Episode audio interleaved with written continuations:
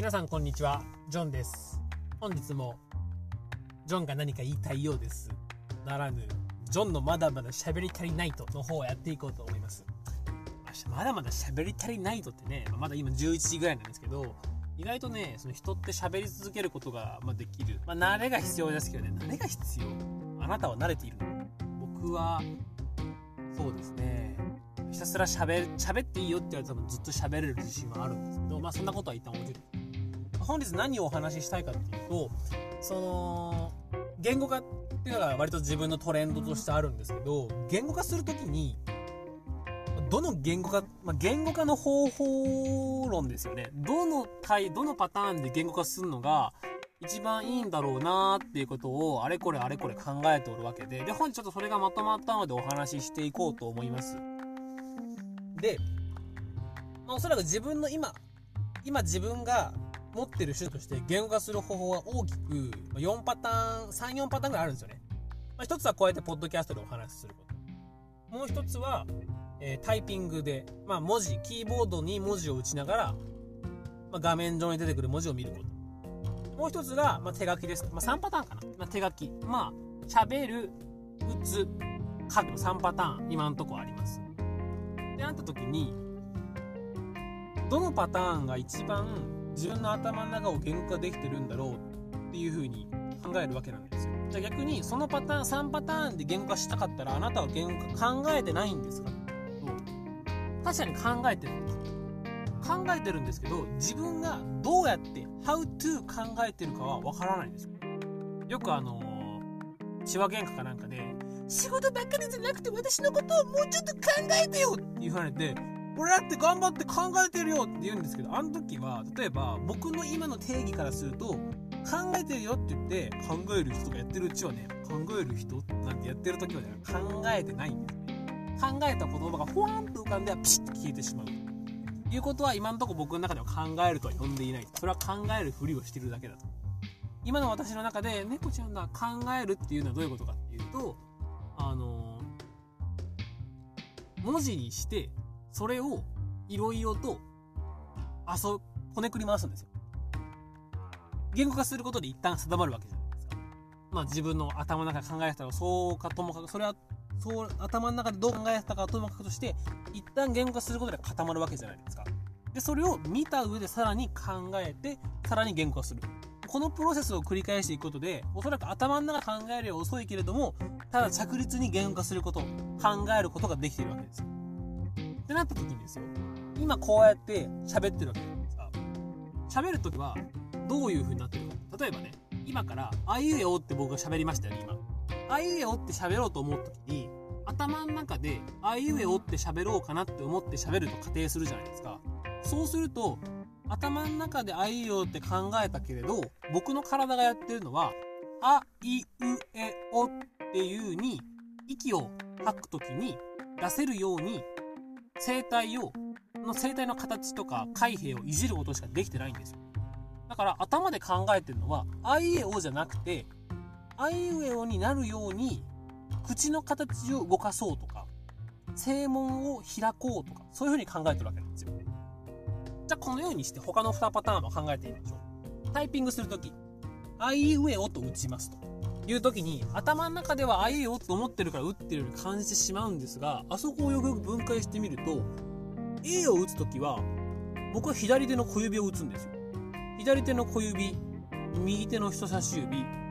右手の中指か右手の中指右手の人差し指左手の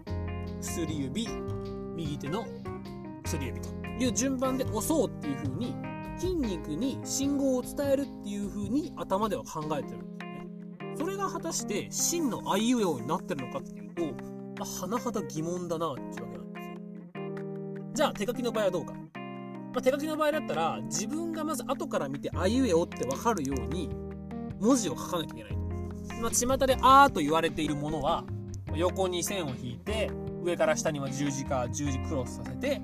まあ左上から右右上から左下に向けてぐるっと書いてもう一回右上に戻っていくぐるっと回るのひらがなの「の」を書くように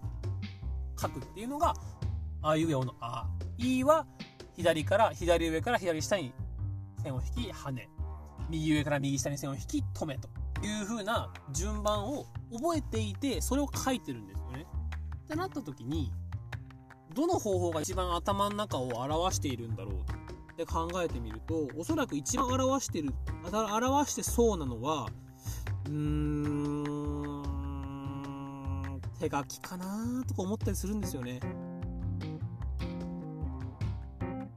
はい、手書きって思っちゃうんですよ。で、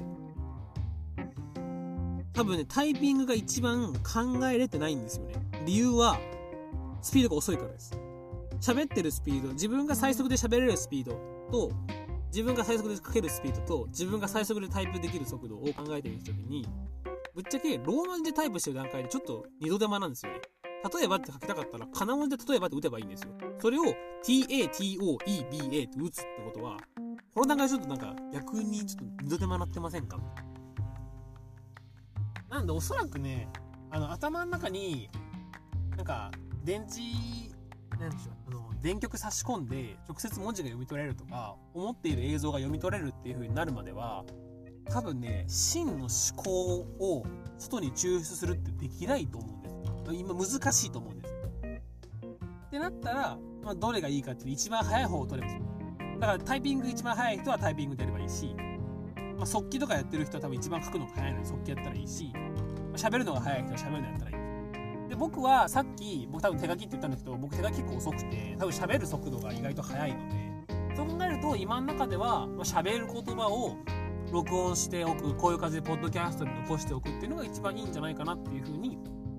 考えるわけです。皆さんどうですかね？で、じゃあ、要するに頭の中から出てきたものっていうのは、まあ、その段階で不完全なんですよね。だから、もうその段階で不完全なんで、そっからいじるしかないんですよ。だからこそ、一回口から出たからって言って、それで確定なわけじゃない書類読み上げるとかなら別ですけど。なんで、口から出てきました。それを見て、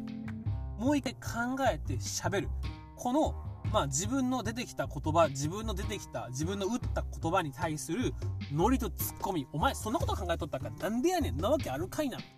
これをしていくことで、やっぱ思考は深まっていくんじゃないかなっていうふうに思います。まあ、これが一応思考の、えー、言語化する時の、まあ、一番いいのはどれでしょうかっていう話ですね。で、もう一個じゃあ最後に、あの、ジョハリの窓っていう言葉についてお話ししていこうと思います。この言葉はですね、えっ、ー、と、倫理とかで習う人もいると思うんですけど、まず、えっ、ー、と、横軸と縦軸がございます。それぞれ自分が知ってるか知らないか、他人が知ってるか知らないかの 2×2 で、合計4つですね。で、これおそらく自分の、まあ、自我っていう点でよく聞くんですけど、自分が知っている他人が知ってるのは、まあ、誰でも知ってると。で自分が知ってて他人が知らないのは、まあ、他の人に見せてない一面だろうと。で、自分が知らなくて他の人が知ってる一面であったりとか、自分も他の人も知らない一面っていうのが、やはりあるわけなんですよ。だからこそ、自分の中でぐるぐるぐるぐると思考するだけではなくて、外に出していく必要があるんです。それはもしかしたら、自分がこれはいいポイントだと思ってないところを他の人がいいポイントだっていうふうに見てくれる可能性もありますし、自分が出すことで